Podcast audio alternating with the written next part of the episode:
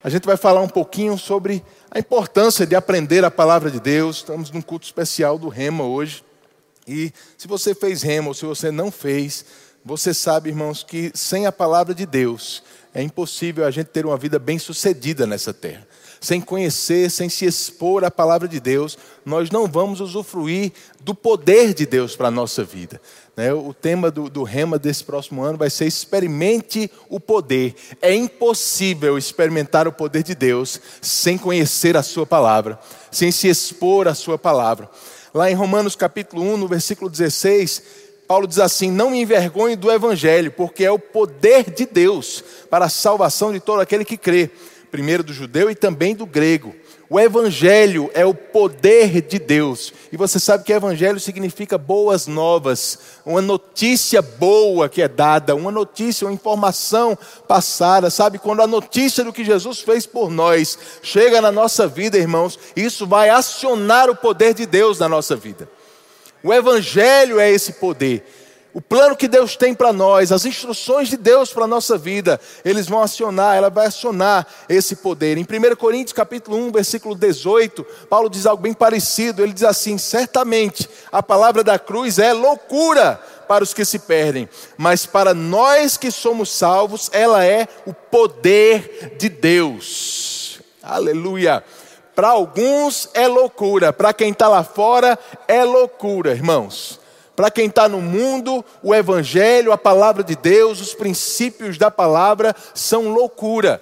Para quem está no mundo, hoje em dia, ter uma família estruturada, isso é loucura. Pensar em um casamento e não se separar, estar tá com essa pessoa para até morrer, isso é loucura lá no mundo hoje. Crescer com princípios da palavra, não se envolver com álcool, com drogas, isso é loucura lá fora. Ei, mas a minha vida e a sua vida mostra o poder de Deus atuando para que essas coisas sejam verdade.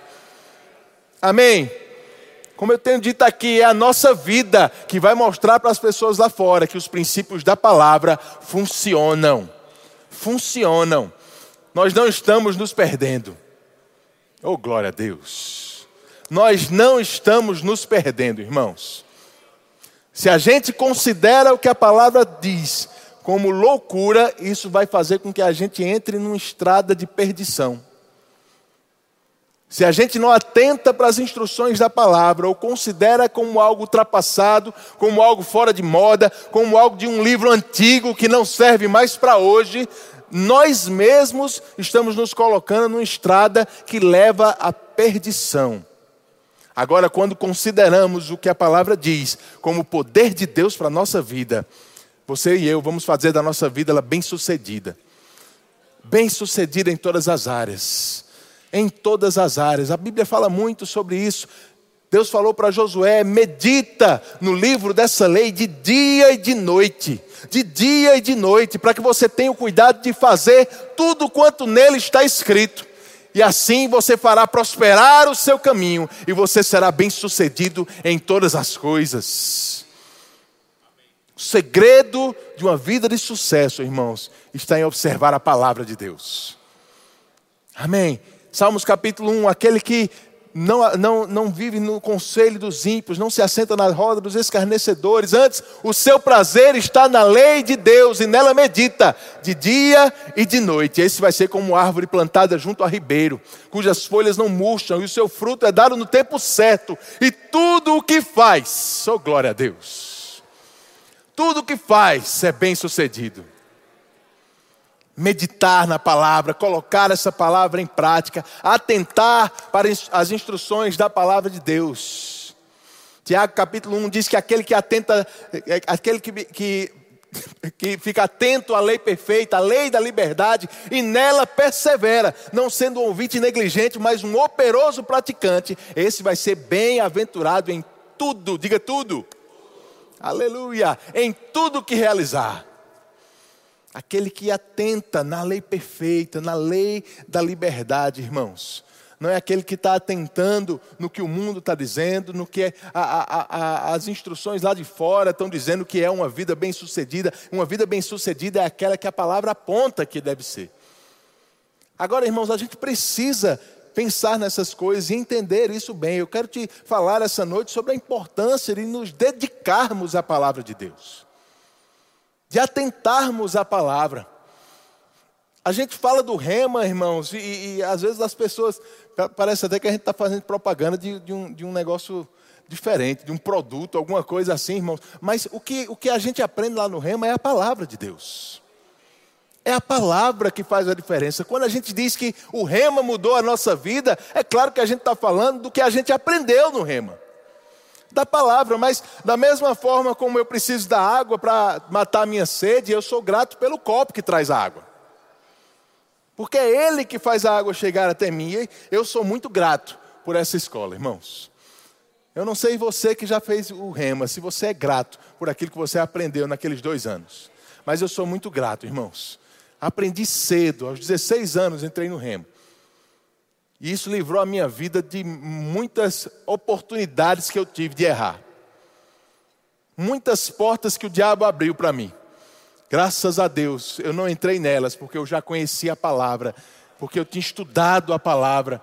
Às vezes eu falo para alguns pais e tem gente que não entende, porque o mundo mostra que a importância hoje para o jovem é estar tá correndo naquela loucura, fazer vestibular, entrar numa faculdade, irmãos, e eu não, não, não quero tirar o valor disso, é importante sim a gente ser, se, se, educar bem, a gente ter boas instruções, mas sabe, quando um pai pergunta se, se ele, ele deve priorizar o filho entrar na faculdade ou fazer o rema, eu não tenho nem dúvida do que eu devo responder. Faça o rema, deixa a faculdade para daqui a dois anos. Faça o rema. Se, se preciso for, se tiver que escolher, escolha o rema. Tem muitos jovens que fazem os dois ao mesmo tempo, mas se você tiver que escolher, faça o rema. Porque, irmãos, universidades, faculdades hoje, infelizmente, são lugares que têm desviado muitos jovens, tirado muitas pessoas do caminho do Senhor. Jovens que entram ali sem uma base sólida da palavra de Deus, eles podem virar uma presa fácil para o diabo. Mas quando a gente pode escolher, irmãos, colocar os nossos filhos para dois anos de treinamento intensivo, para chegar numa faculdade fortalecido por dentro, cheio dos princípios da palavra, ele vai chegar lá não para ser influenciado, mas para influenciar as pessoas. Precisamos priorizar a palavra de Deus na nossa vida. Precisamos priorizar a palavra de Deus nas nossas escolhas. Precisamos entender, irmãos, que a, por mais que a sabedoria humana ou a sabedoria natural seja importante, existem coisas que ela nunca vai fazer por nós. Abre comigo em 1 Coríntios capítulo 2. 1 Coríntios capítulo 2, a partir do primeiro versículo.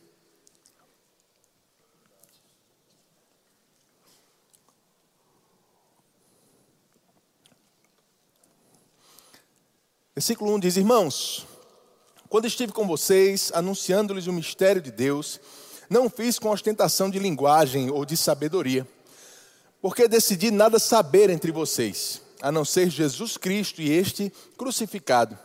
E foi em fraqueza, temor e grande tremor que eu estive entre vocês. A minha palavra e a minha pregação não consistiram em linguagem persuasiva de sabedoria, mas em demonstração do Espírito e de poder, para que a fé de vocês não se apoiasse em sabedoria humana, mas no poder de Deus. Diga, no poder de Deus. Paulo ele estava falando um pouquinho aí no início da carta de Coríntios, aos Coríntios, sobre a experiência que ele teve naquela cidade a primeira vez. Se a gente for ver o livro de Atos, irmãos, a gente vai ver que Paulo chegou a Corinto depois de sair de Atenas. E em Atenas ele não teve uma experiência muito boa com os gregos, não. Ah, ele não foi tão bem recebido naquele lugar e foi para Corinto, outra cidade grega. E quando chega ali, ele diz que ele tentou uma abordagem diferente naquele lugar, ou pelo menos diferente do que aquelas pessoas estavam acostumadas. Porque naquela época eram muito comuns se terem pensadores ou pessoas que se intitulavam sábios, filósofos, oradores que se dirigiam em cidade em cidade de forma ambulante e chegavam em lugares públicos e começavam a dar discursos, palestras, falar sobre assuntos diferentes, assuntos diversos, e eram pessoas que eram tidas como as celebridades daquela época. esses grandes oradores, a, a, os historiadores chamam de sofistas. Né? Essa palavra sofistas vem da palavra grega que a gente encontra na Bíblia também, sofos, que quer dizer sabedoria. Eram pessoas que se intitulavam sábios e chegavam e discursavam, eram ótimos oradores, palestrantes, filósofos que começavam a falar e encantavam as pessoas. E era muito comum naquelas cidades gregas chegarem esse tipo de gente e começarem a falar publicamente nas praças, nos teatros e juntar muita gente ao redor deles e terem até como se seus fãs clubes daquela época. Tinha fã clube para orador, para palestrante. É tanto que quando Paulo escreve a carta de Corinto, ele corrige também as pessoas né, naquela cidade, porque elas estavam fazendo dos pregadores palestrantes desse, tipo de, de, desse mesmo tipo. E ele escreve no capítulo 1, fala de novo no capítulo 3, dizendo que eles estavam montando alguns fã-clubes: fã-clube de Pedro, fã-clube de Paulo, fã-clube de Apolo. Você vai ver no capítulo 1 Paulo exortando eles, dizendo: olha, tem uns dizendo que são de Pedro, outros dizendo que são de Paulo, outros dizendo que são de Apolo, outros dizendo que são de Cefas, outros dizendo que são de Jesus.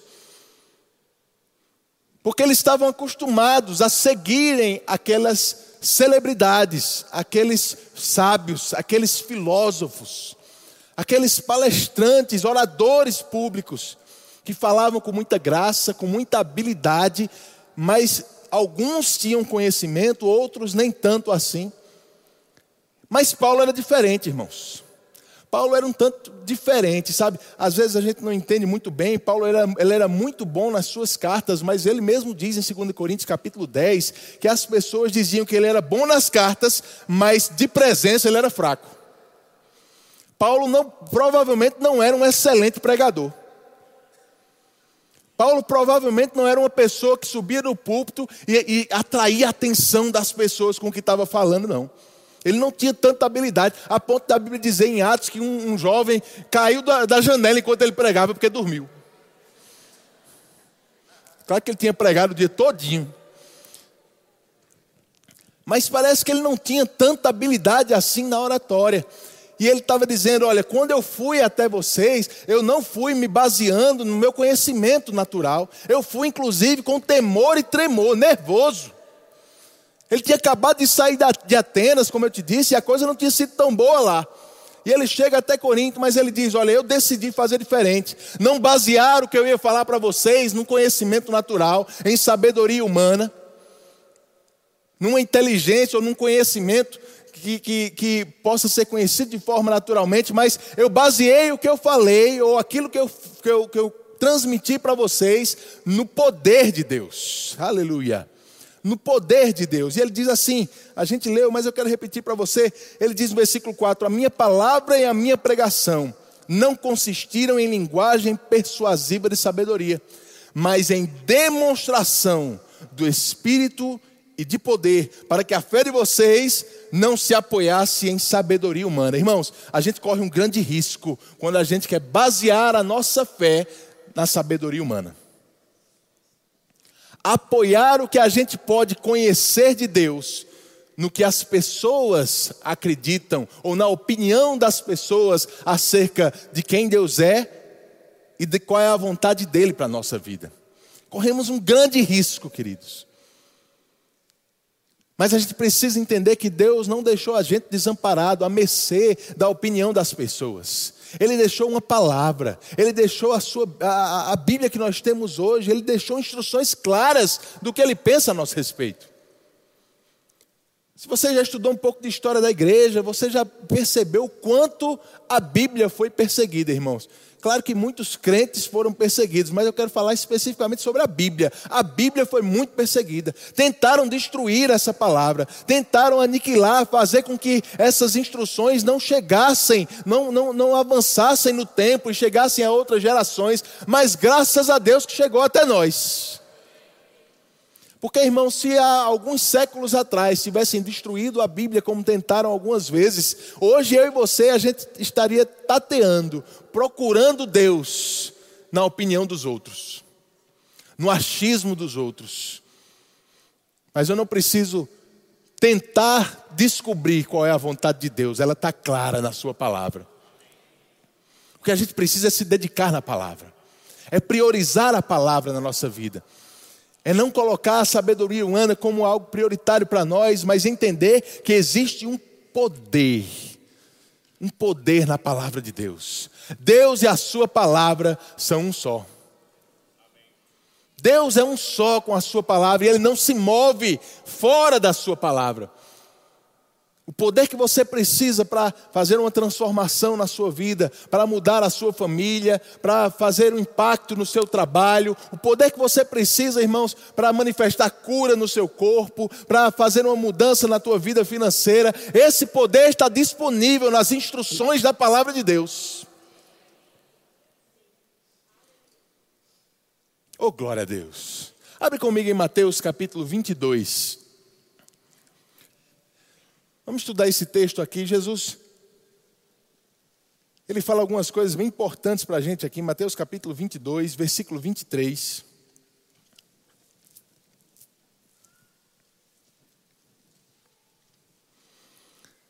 Mateus 22, 23. Naquele dia, alguns saduceus que dizem não haver ressurreição aproximaram-se de Jesus e lhe perguntaram: Mestre, Moisés disse: se alguém morrer, não tendo filhos, o irmão desse homem deve casar com a viúva e gerar descendentes para o falecido. Ora, havia entre nós sete irmãos. O primeiro, tendo casado, morreu e, não tendo descendência, deixou sua mulher para o seu irmão. O mesmo aconteceu com o segundo, com o terceiro, até o sétimo. Diga misericórdia. Ah, pensou? Casou com sete homens, morreu, isso é uma viúva negra. Meu.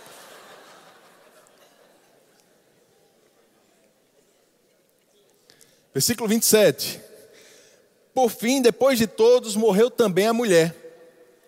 Portanto, na ressurreição, de qual dos sete ela será esposa? Porque todos casaram com ela. Oh, glória. História engraçada, né, irmãos? Mas a gente provavelmente acredita que não era uma história real uma história inventada pelos saduceus para tentar criar uma armadilha para Jesus, porque eles estavam aqui testando Jesus.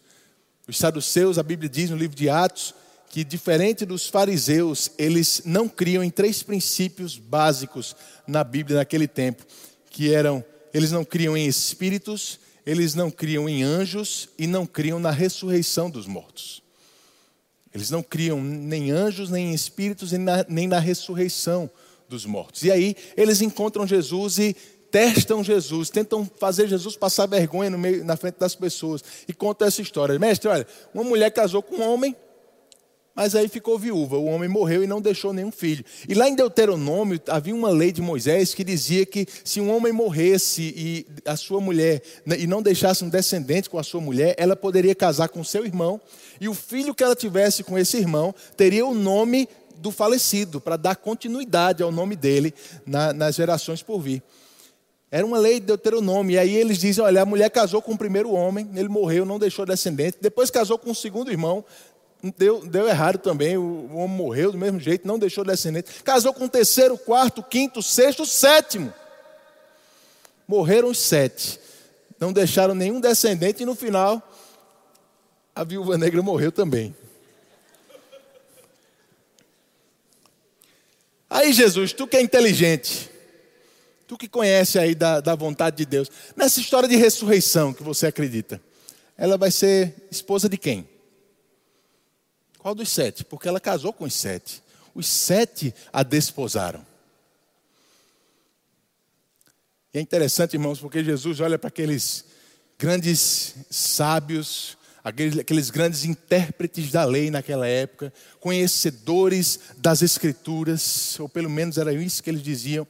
Jesus era corajoso. Jesus olhou, Jesus olhou para eles e disse: Vocês estão errando porque vocês não conhecem as Escrituras e nem o poder de Deus.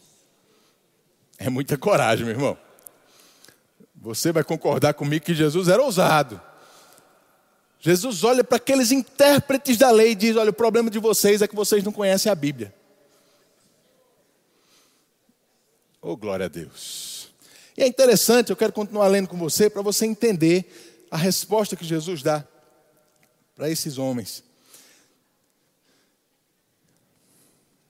No versículo 29, Jesus respondeu: O erro de vocês está no fato de não conhecerem as Escrituras e nem o poder de Deus, porque na ressurreição eles nem casam, nem se dão em casamento, mas são como os anjos do céu.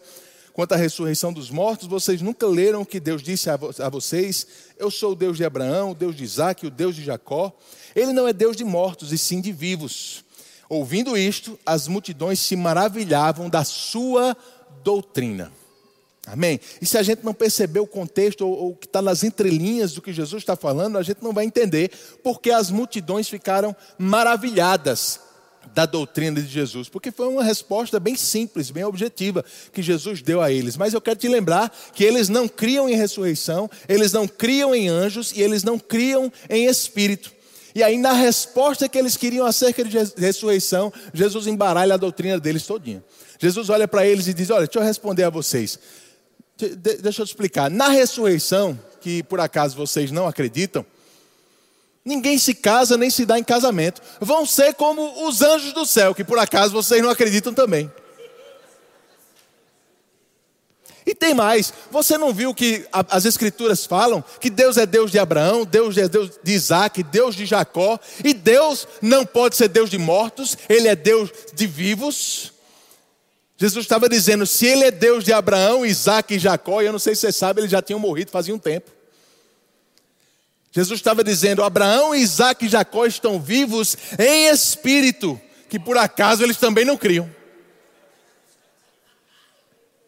Numa resposta simples, objetiva, Jesus embaralha a cabeça daquele povo a ponto de as multidões ficarem maravilhadas com a sua doutrina, com o seu conhecimento das Escrituras, porque Jesus nunca ia corrigir alguém algo que ele mesmo não fazia.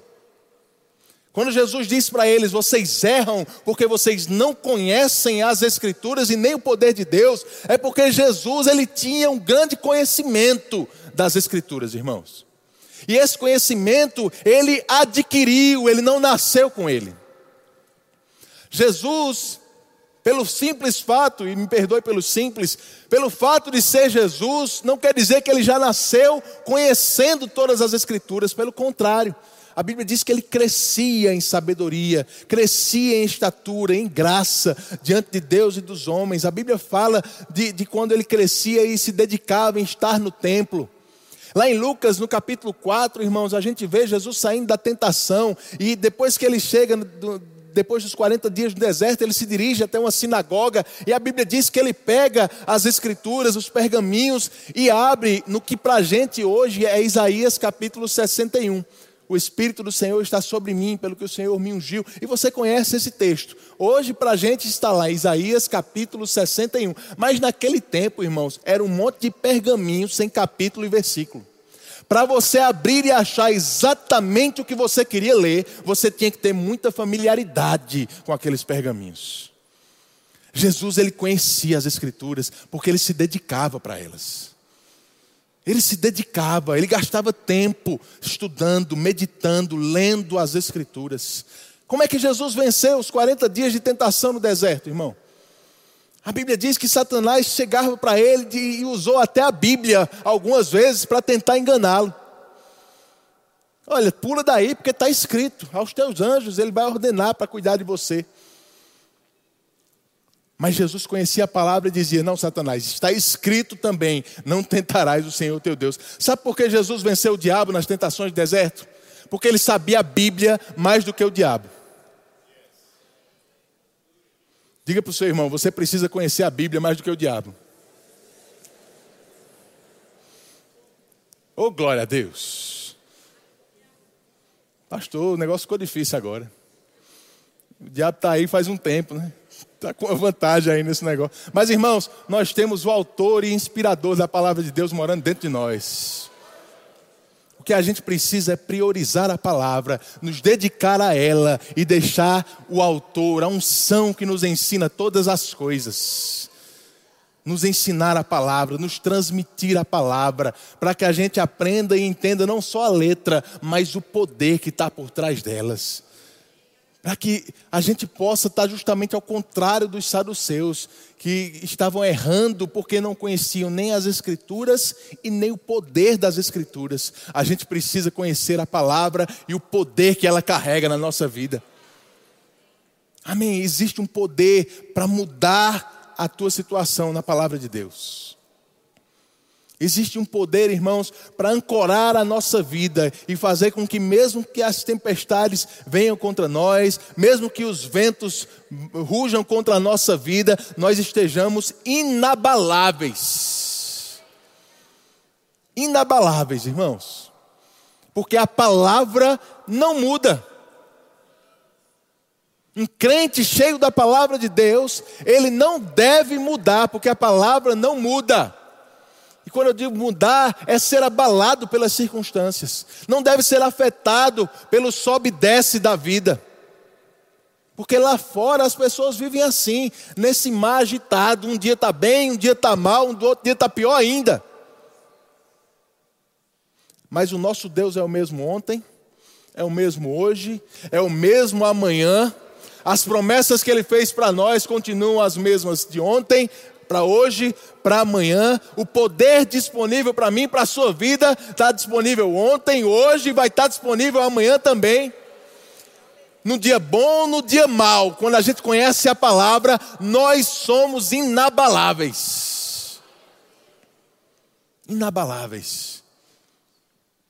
Porque não vivemos pelo que vemos. Oh, glória a Deus. Tem algum crente aqui? Nós somos da fé, irmãos. Não vivemos pelo que sentimos, não vivemos pelo que vemos, não vivemos pelo vai e vem das circunstâncias, das emoções. Nós vivemos pelo que cremos. E o que cremos é baseado na palavra de Deus. Precisamos conhecer mais e mais a Sua palavra. E o diabo não vai ter chance contra você, querido. Diabo não vai ter chance contra você, porque mesmo que ele tente usar a palavra para te enganar, você vai conhecer a palavra mais do que ele. Você vai estar firmado nessa palavra. Amém.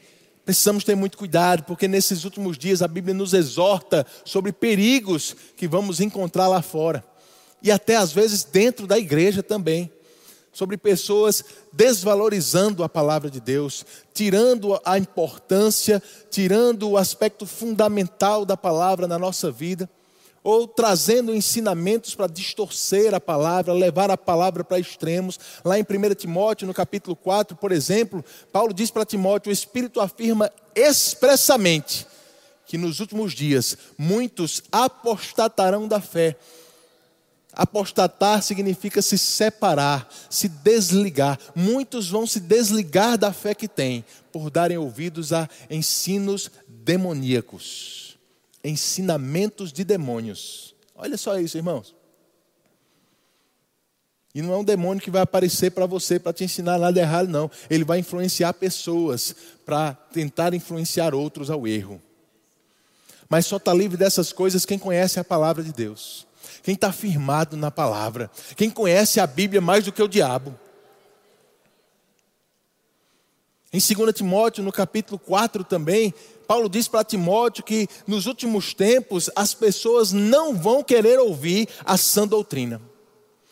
Vão ter como que coceira nos ouvidos, olha só isso. Ouvir a palavra de Deus vai gerar um, um, É porque no grego não tinha essa palavra, não, mas vai gerar um faniquito. Como é faniquito no grego, alguém sabe?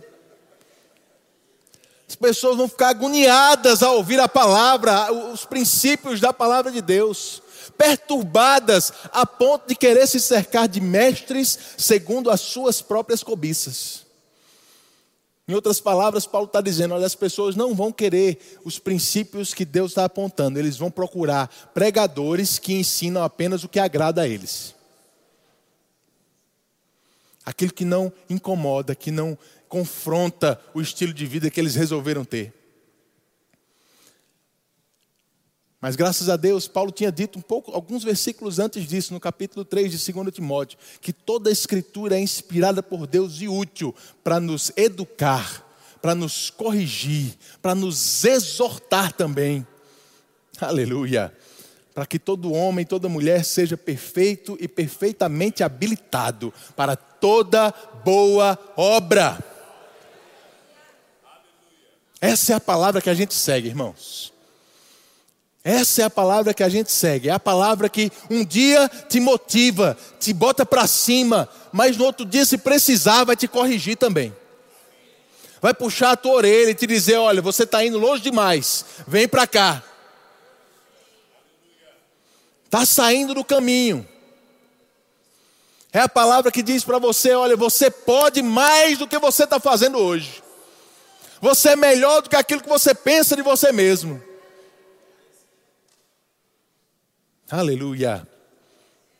Essa palavra que coloca a gente num estilo de vida diferente do que o mundo traça para a gente, irmãos. Eu não quero viver a vida que o mundo apontou para mim, não. Eu quero viver a vida abundante que Deus tem para mim. Só o conhecimento da palavra leva a isso. Porque às vezes as pessoas estão fracas, porque às vezes as pessoas estão tão, tão, tão suscetíveis às circunstâncias porque estão debilitadas espiritualmente. Eu sei que você já ouviu demais isso, irmãos, mas eu acho que foi o irmão Reagan que disse, né? As pessoas comem três refeições quentes por dia, mas quer comer para o seu corpo, mas para o espírito quer fazer uma refeiçãozinha fria por semana e achar que vai ficar bem assim.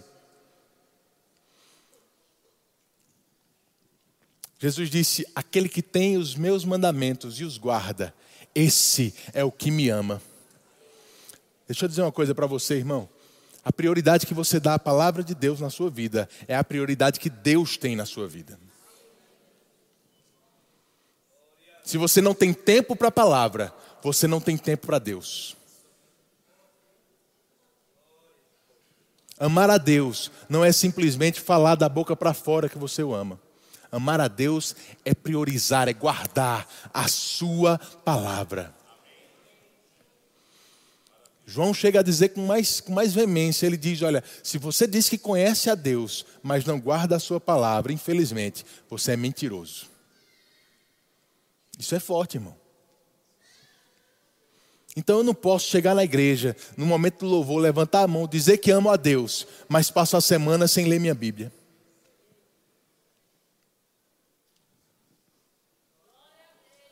Está ficando quieto aqui agora, né? A palavra não tem lugar na minha vida.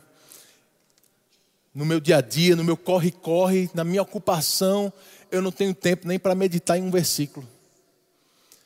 Irmão, você não precisa passar horas todo dia lendo a Bíblia, não mas você começa, tem que começar a priorizar a palavra de Deus. Você tem que começar a ter um tempo de estudo, irmãos, e, e levar algumas coisas desse tempo de estudo para o seu dia, para que você pense sobre aquilo, medite sobre aquilo, esteja meditando, como é como uma vaca comendo capim, ruminando aquilo o tempo todo, ruminando aquilo o tempo todo, para extrair tudo que pode.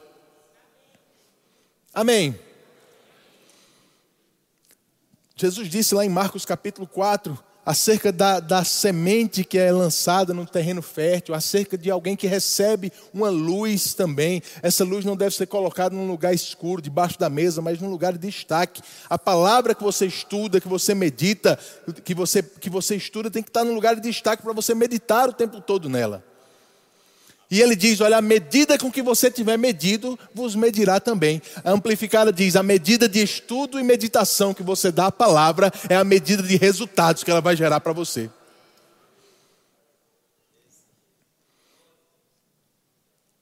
Aleluia. Precisamos ter tempo para a palavra de Deus.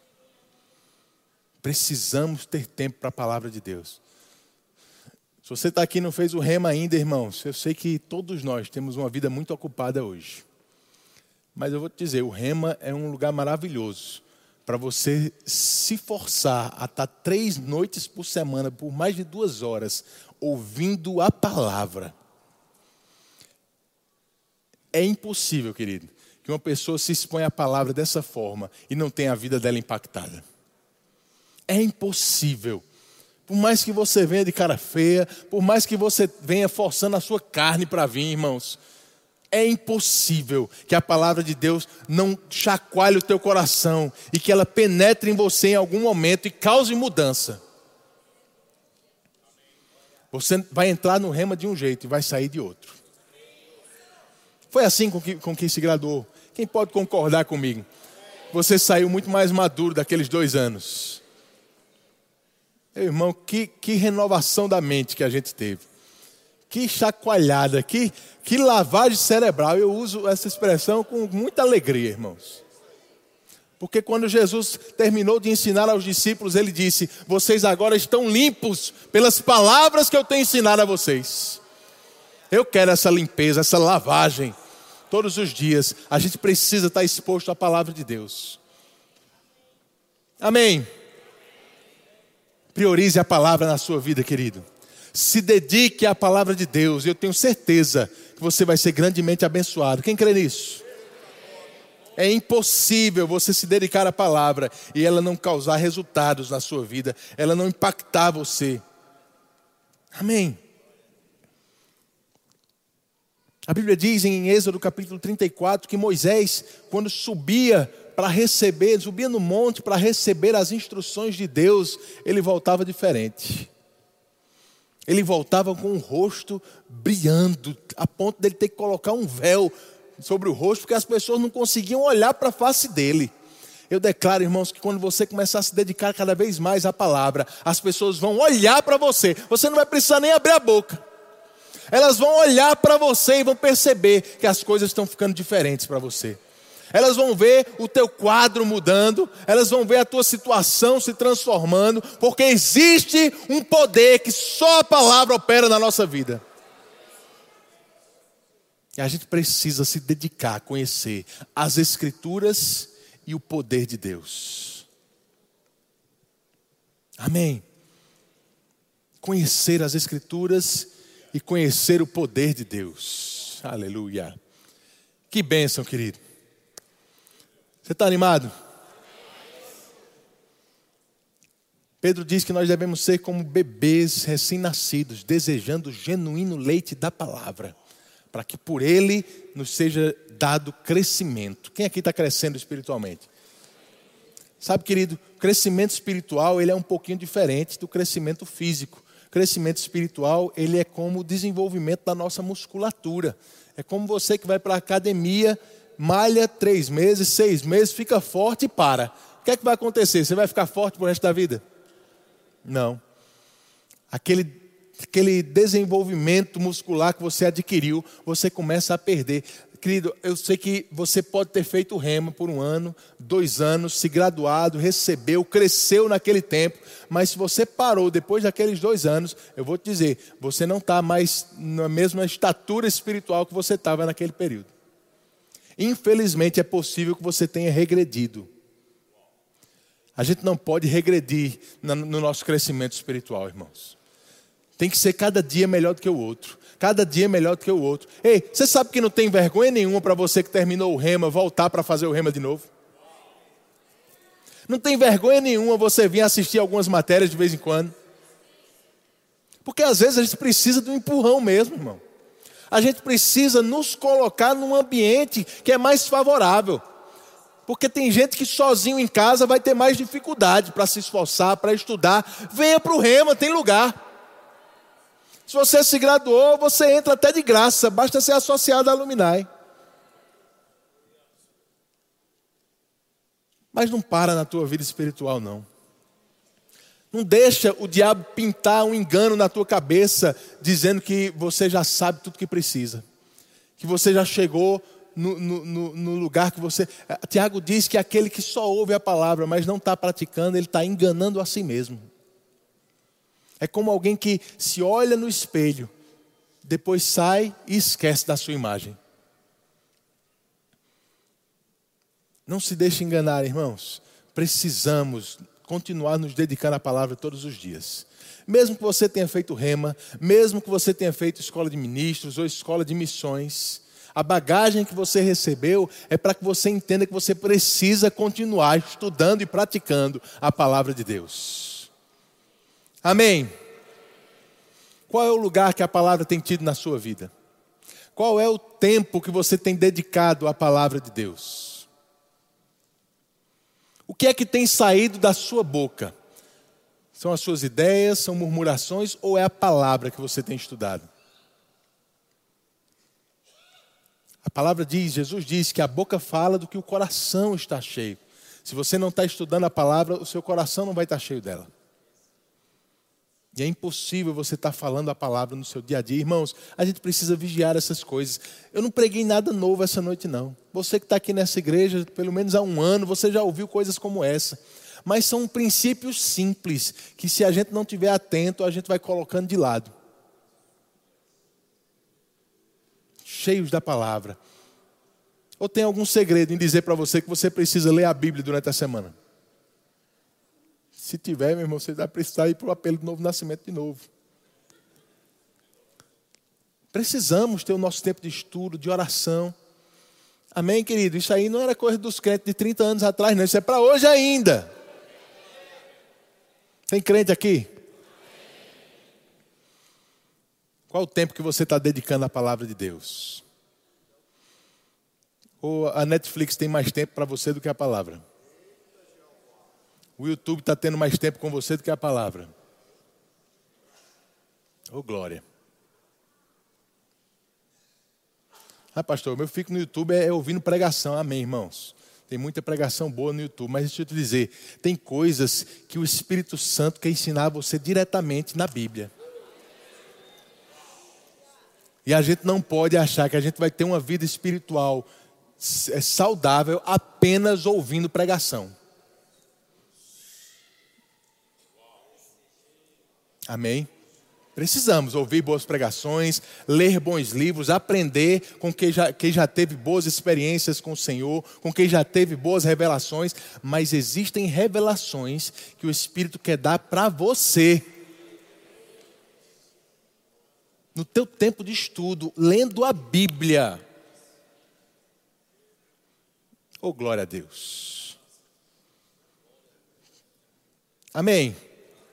Paulo disse isso aos Coríntios, lá em 1 Coríntios capítulo 2. Eu não vim falar de sabedoria humana, eu vim falar do, do, do, da a minha, a minha linguagem, a minha, o meu discurso foi baseado no poder do Espírito no poder do Espírito. Aí mais embaixo ele diz que nem olhos viram, nem ouvidos ouviram, nem jamais penetrou em coração humano que Deus tinha preparado para aqueles que o conhecem, para aqueles que o amam. Mas isso aí, às vezes a gente lê esse versículo 9 lá de 1 Coríntios 2 e dá um glória a Deus, né? Porque parece um, um, um versículo poético, nem olhos viram, nem ouvidos. Não, irmãos, Paulo estava citando Isaías. Quando Isaías diz que tiveram coisas que Deus ocultou dele que Deus não deixou com que ele soubesse. Isaías sabia, tem coisas no plano de Deus que ele não deixou eu saber. Só que o versículo 10 é o da gente da glória a Deus. Porque no versículo 10 Paulo diz: Mas Deus nos revelou pelo seu Espírito. É nesse tempo de dedicação à palavra, de oração, que o Espírito vai revelar coisas a você que ele não revelou para outras pessoas. Aleluia. Irmãos, é maravilhoso você ministrar e falar para as pessoas de ministrações que você ouviu, de mensagens maravilhosas que você ouviu, mas deixa eu dizer, é muito bom, é, é melhor ainda a gente falar de coisas que Deus tratou diretamente no nosso coração. Sai com uma vida maior, sai com mais autoridade, com mais veemência porque você não está falando de algo que você ouviu falar, você está falando de algo que o Espírito escreveu nas tábuas do seu coração. Eu declaro que isso vai acontecer mais com você nesses dias, porque você vai se dedicar mais à palavra, você vai ficar mais atento à voz do Espírito Santo, você vai se dedicar mais no conhecimento das Escrituras, e ele vai ter lugar para te ensinar, para sentar do seu lado, e como João diz, a unção que nos ensina todas as coisas. Todas as coisas, querido. Tem pessoas orando por uma solução para a sua vida, para talvez para o seu trabalho, para a sua família, não sei exatamente a área, mas às vezes a gente ora por uma solução, por, por uma estratégia, por uma direção de Deus. E isso vai vir, querido, debaixo do conhecimento da palavra de Deus. Guiado pela palavra. O crente é guiado pela palavra e pelo Espírito Santo. Gasta tempo com a palavra de Deus e você vai ver sua vida crescendo cada vez mais. Amém. Você pode fechar os seus olhos. Senhor, muito obrigado por essa noite. Somos gratos pela tua palavra, Pai. Somos gratos porque não estamos abandonados, perdidos nessa terra, mas você deixou um manual de instruções para que a gente tenha uma vida bem-sucedida. Queremos, Pai, queremos nos dedicar mais à tua palavra, às tuas instruções. Queremos aprender mais do teu espírito, receber de você, Senhor. E marcamos esse compromisso essa noite de dedicarmos mais tempo, de nos esforçar mais, de abdicar até de coisas que são lícitas, para ter mais tempo com as tuas, as tuas palavras, com o teu espírito, Pai. Queremos priorizar aquilo que você prioriza, Senhor. Priorizar as verdades que vão alavancar a nossa vida, que vão fazer a nossa vida bem sucedida. Não se envolver com as coisas desse mundo, mas com as coisas do teu reino, Senhor. Muito obrigado, Pai. Da mesma forma como nos consagramos no início da ministração, estamos nos consagrando à tua palavra nesse momento, Senhor. Ela vai ter mais atenção, ela vai ter mais tempo no nosso dia. Em nome de Jesus. Em nome de Jesus. Onde está você que está essa noite aqui? Talvez está nos visitando, ou você já veio algumas vezes, mas você ainda não fez um